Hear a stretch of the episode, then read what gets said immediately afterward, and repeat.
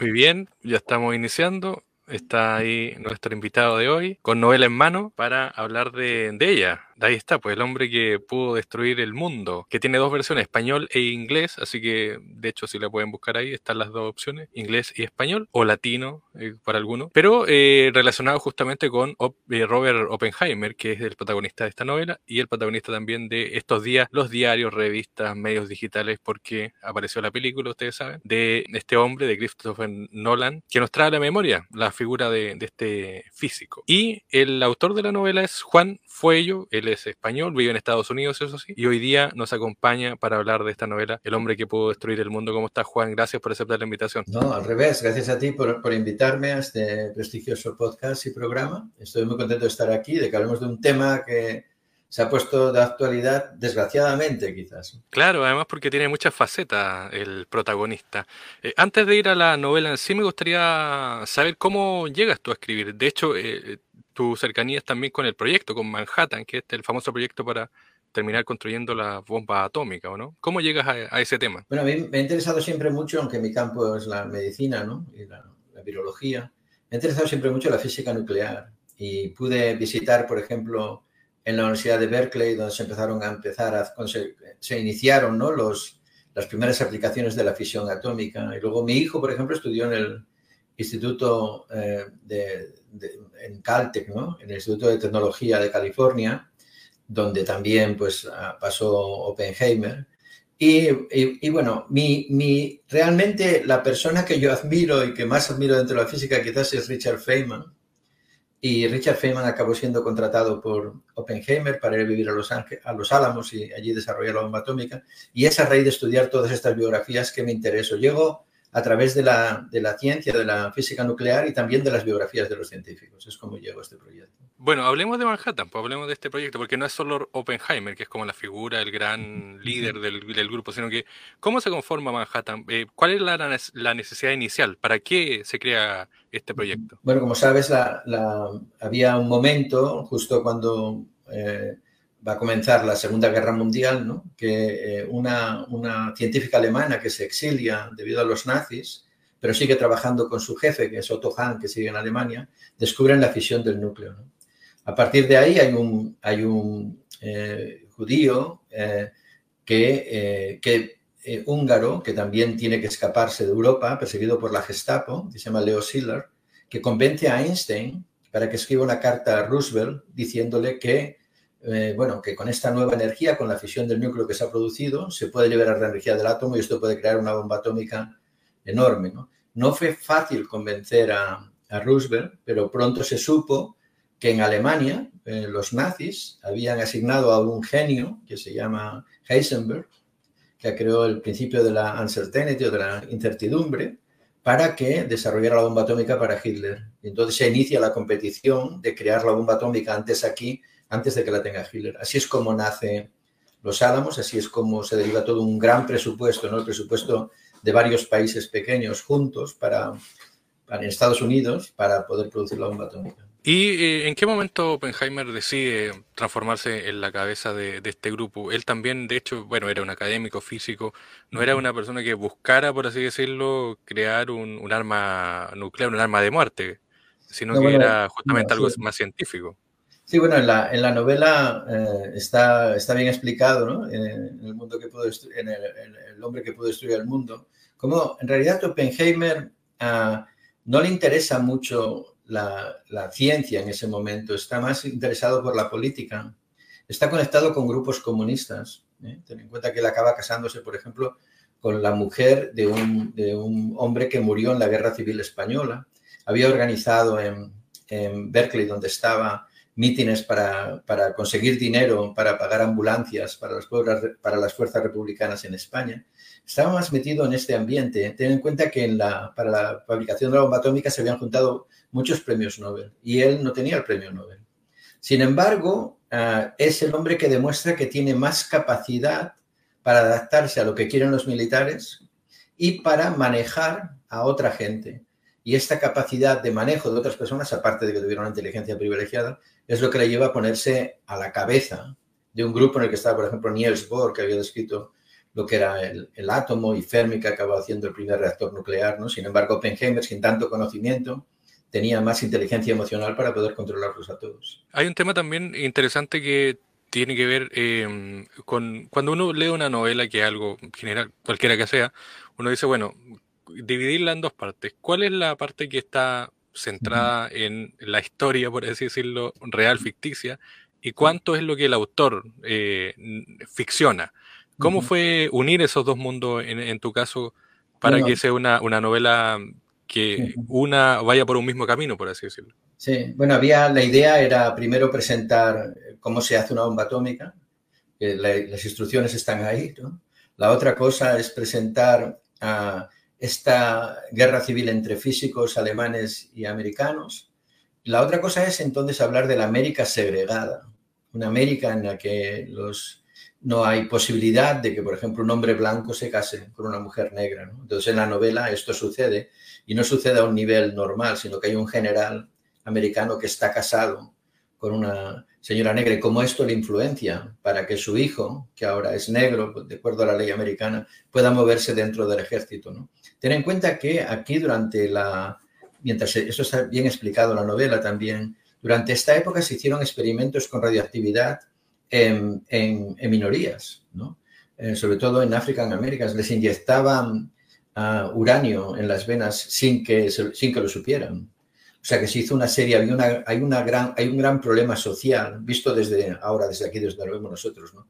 Entonces, tratar de explotar o de presentar o de denunciar ese mundo en el contexto de la bomba atómica, por ejemplo, Oppenheimer aparece en la novela como lo que era, un snob eh, de alta clase, ¿sabes? Que llevaba libros de Baudelaire a las clases de física, que solo bebía, solo tomaba el café más, más puro del mundo, que, que tenía un Van Gogh en su casa, esto es real, tenía un Van Gogh en su casa, su familia tenía Van Gogh. Y por otro lado, está todo lo que son las minorías en Estados Unidos sufriendo y son ellos los que están batallando para construir estas ciudades secretas sin saber que los físicos están trabajando allí para producir, pues eso, bombas atómicas. O sea, la novela te permite hacer una denuncia social y una crítica a la ciencia, no todo lo que se puede hacer debe hacerse, ¿no? quizás sería la, lectura, y avanzar más. La otra cosa es desarrollar Oppenheimer como un personaje que, que, aparece en algunas biografías y que no se ha hablado mucho de él. Por ejemplo, Oppenheimer en la universidad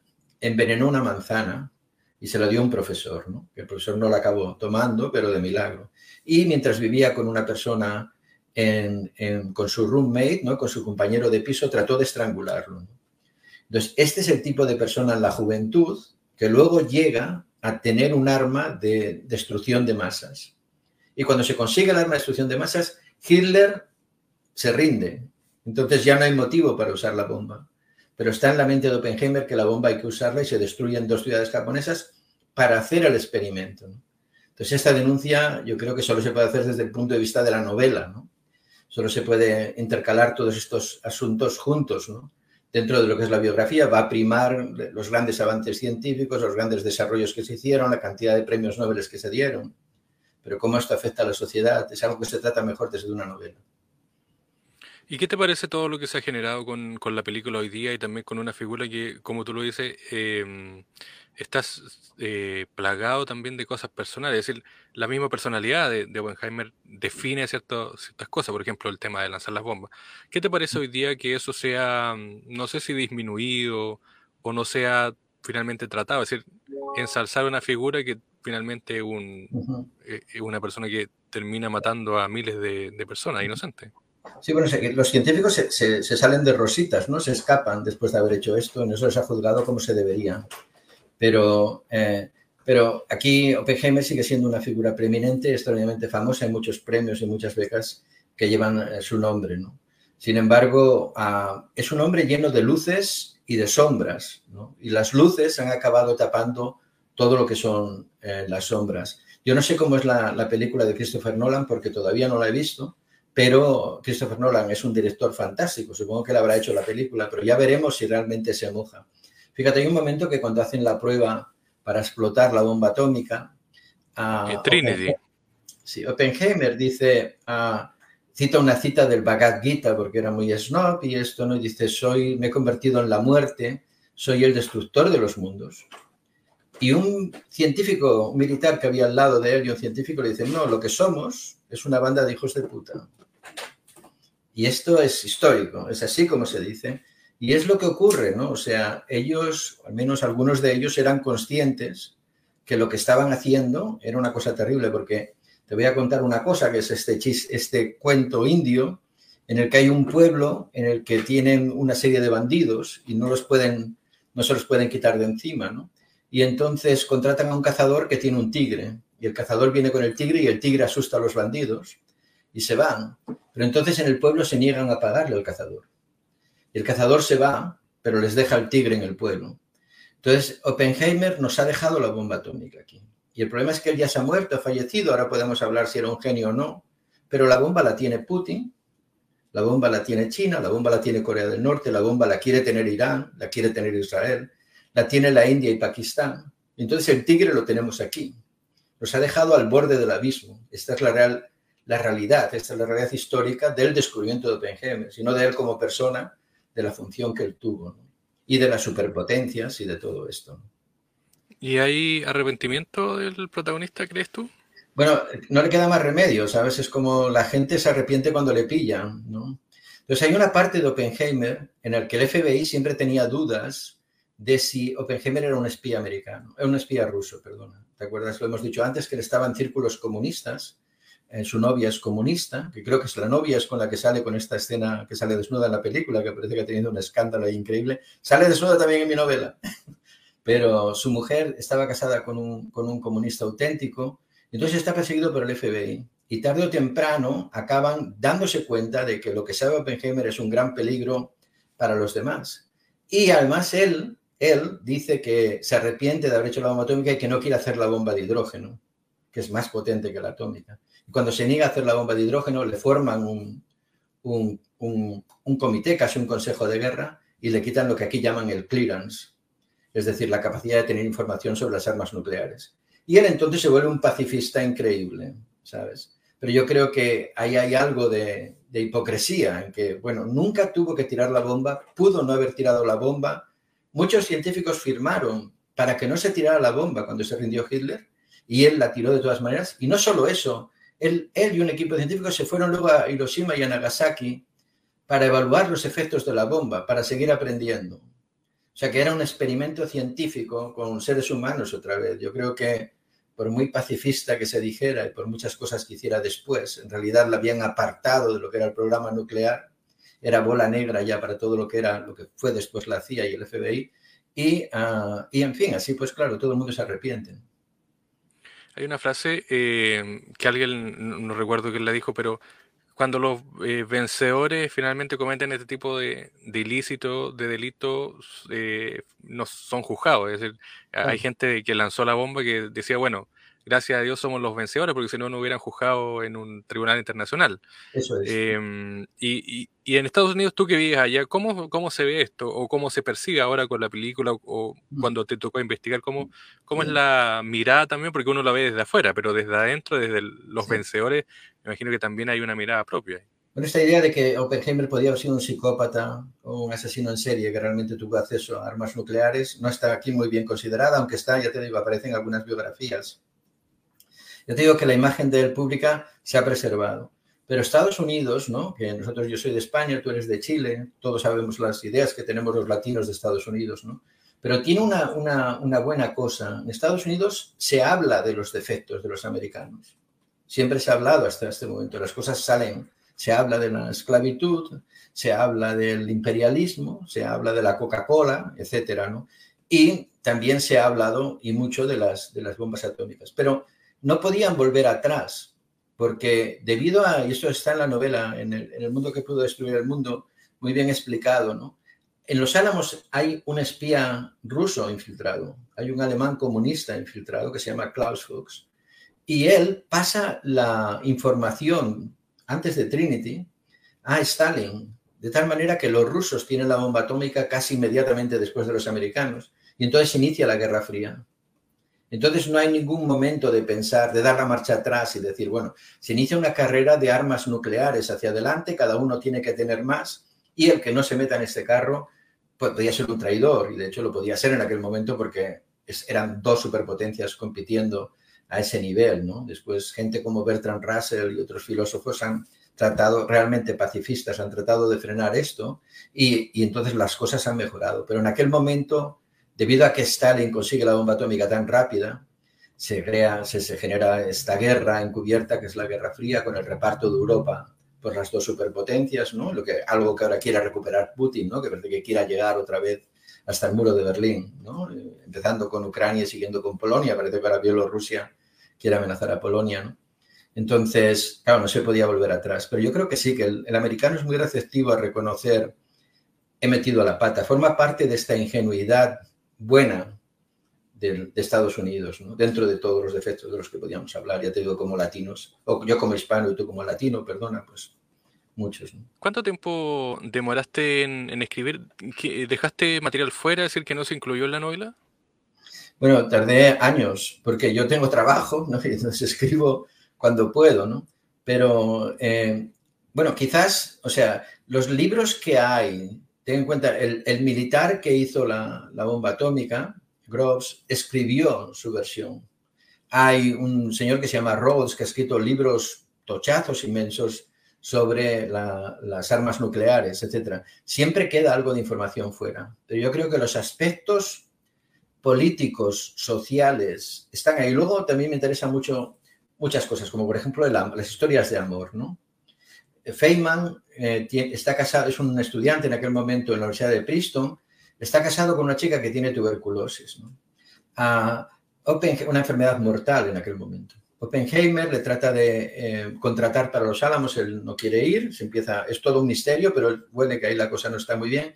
Pero Oppenheimer le paga a su mujer una habitación en el mejor, uno de los mejores hospitales para tratar la tuberculosis que estaba en Albuquerque, en Nuevo México, cerca de donde están los Álamos. Y ese es el motivo por el que va Feynman. La historia de amor de Feynman es muy bonita y merece la pena contarla. Lo mismo que las historias de amor de Oppenheimer, una persona también ambigua, a la que se ha sospechado que fuera homosexual, también o bisexual, cómo tenía relaciones, cómo llega a tener relaciones eh, con, eh, a casarse y a sentir que está casado a tener matrimonio, a tener, a tener hijos y al mismo tiempo luego las infidelidades que le llegan, cómo las mujeres y los hombres y sus interacciones se mueven dentro de ese mundo cerrado que eran los álamos, también me interesó mucho. Bueno, eh, tú también eres autor, entre otros libros, de Viral, que es una, eh, también es un libro muy interesante que se dio en medio de todo este tema de la pandemia y eso. Pero hoy día también se habla de, esta arma biológica que, podría ser el, el COVID. Em, también me imagino que hay, hay un, como una evolución también de, de, la bomba atómica ahora a armas biológicas. Eh, ¿Te ha interesado esto o se ha ido dando, me imagino, me refiero a los temas, ¿están interesados en este tipo de temas o se han ido dando así por casualidad o por las circunstancias? No, gracias por mencionar Viral, ¿eh? que fue un bestseller aquí en España al menos. El, el, no, eh, a ver, la definición de, de armas biológicas es las armas biológicas son las armas nucleares de los países pobres. O sea, tener un laboratorio que fabrique armas biológicas cuesta muy poco dinero. Fabricar una bomba atómica, pues ya ves lo que le está costando a Irán. Y sobre todo si le ponen eh, Cualquier país puede fabricar el COVID.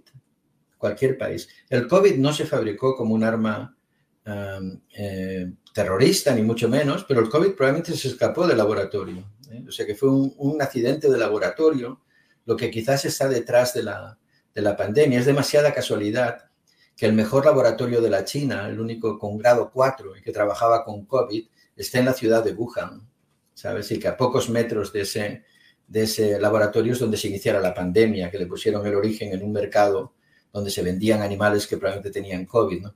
Es, no sabemos todavía si es verdad o no que se escapó del laboratorio, es una de las hipótesis que hay, estas son las dos mayores hipótesis, pero es factible. Cualquier eh, país del mundo, en África, en, los países árabes, en, Asia, eh, de cualquier nivel económico, tiene la, posibilidad de, generar un virus o una bacteria que pueden ser letales para mucha gente. No es tan fácil disparar una pandemia como tirar una bomba atómica, pero es mucho más barato. Y em, bueno, tú eres neurólogo también. Hoy día, aparte de la novela y de, lo escrito, eh, que también ejerces la, profesión, es decir, también haces trabajo.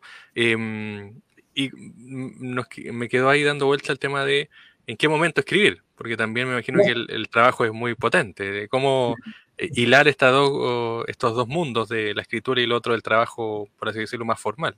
Sí, bueno, sobre todo trabajar eh, sin sentirte, o sea, escribir sin sentirte culpable es un gran problema, porque siempre piensas tenías que trabajar más, ¿no? Pero es una pregunta que te hacen, por ejemplo, yo a mis compañeros que, juegan al golf ¿eh? o que juegan ajedrez casi a nivel profesional, a nadie les pregunta, pero oye, ¿cómo es que trabajas si juegas al golf, no? Pero eh, si escribes sí que te pregunta la gente, bueno, tienes muchísimo trabajo, ¿cómo es que, cómo es que escribes? Pues eso es el hobby, sacando horas de donde puedas, ah, eh, quitando horas, desgraciadamente, que estás con la familia, ¿no? que es una gran deuda que tienes con ellos, eh, y luego es algo que llevas dentro y que te empuja a hacerlo. Es como la investigación también, la investigación sobre cáncer es algo vocacional, casi como lo que tienen los, los, curas en este sentido, digamos, ¿no? Es una llamada, algo que no puedes evitar hacer. Y escribir también es lo mismo. En escribir, más que en la investigación, a veces te prima el aplauso, ¿no? Yo no he tenido mucho, pero entiendo que los que tienen mucho aplauso, como Stephen King, pues que no pueden parar de escribir, porque ahí está la dopamina, ¿no? Ahí está lo que te hace tirar para adelante. Pero bueno, es, es mi hobby, no tengo ningún otro, juego muy mal ajedrez, no sé jugar a golf, entonces escribo cuando puedo, eh, en los viajes, en los aviones, en, en, en, los ratos que no tengo nada que hacer, los fines de semana, etcétera, siempre que puedo. Muy bien, hemos conversado con Juan Fuello. La novela es El hombre que pudo destruir al mundo. Ahí está. Eh, esa es la versión en español, ¿eh? por si acaso, porque también está la versión en inglés. La pueden buscar. Eh, acá en Chile, por ejemplo, la gente que nos va a ver o escuchar está en Busca Libre y también en Penguin, que es la editorial acá, eh, acá en Chile. Pero también está en Amazon. De hecho, estuve viendo ahí la versión en inglés también. Así que también la pueden buscar porque está en todo el mundo. Es decir, la gracia de Internet hoy día es que uno puede sacar los libros. Em, ¿Algo querías agregar, Juan? No, darte las gracias por prestarme el tiempo, por esta entrevista tan amable y por estar en contacto con, con este país que es Chile. Tengo un amigo neurólogo que se llama Sandoval, que está ahí en, en Chile. Espero que vea el podcast. Y recuerdos a todos los chilenos. Y yo estoy seguro que el pisco es chileno y no es de Perú. Ah, bueno, eh, has tenido opciones de, de probar ahí entonces. Bueno, sí, eh, eh, pero casi eh, con, la, he visto la pelea entre los amigos chilenos y los amigos peruanos. Pero tú dices que es chileno. Bueno, vosotros tenéis una ciudad que se llama Pisco, ¿no? ¿O no? claro, bueno, Perú tiene una y acá en Chile también dice ah, que la denominación es chilena. Los dos tenemos. Claro. Bueno, pues nada. Juan, por último, ¿estás en algo, algún proyecto, escritura o solamente trabajo ahora? No, el siguiente libro que saldrá será sobre, sobre cáncer y se titula eh, Cuando el mundo se detiene, porque es lo que le pasa a una persona cuando le dan el diagnóstico de cáncer, que se le, se le detiene el mundo. Y a propósito de eso, no quiero dejar de preguntarte cómo está el tema de, avance también científico a propósito de, la ciencia. Eh, acá en Chile, por ejemplo, es una de las causas, la primera causa de muerte es eso. Eh, en otros países también. Es decir, em, tú que estás adentro también me imagino que el, avance ha sido vertiginoso, pero todavía queda, ¿o no? Sí, bueno, siempre, siempre tendremos cáncer. Es muy difícil que nos libremos de él porque el sol produce cáncer, el aire que respiramos produce cáncer, el tratamiento del cáncer produce cáncer, todo produce cáncer. Entonces es difícil librarse de él. Las dos últimas décadas han sido espectaculares, por eso en los avances, sobre todo una cosa que se llaman terapias biológicas y en otro lado una cosa que se llama eh, medicina personalizada. Son los dos grandes avances que hemos tenido hasta ahora. Seguimos en ello, peleando duro y bueno, ya sabes que los enfermos de cáncer son los héroes de todos, ¿no? son la gente más fuerte y más buena que hay en este mundo. Así es, pues. Juan, un abrazo desde Chile, gracias por el tiempo y éxito, obviamente, en tu trabajo y también en la publicación. Igualmente. Hasta luego, Armando. Muchos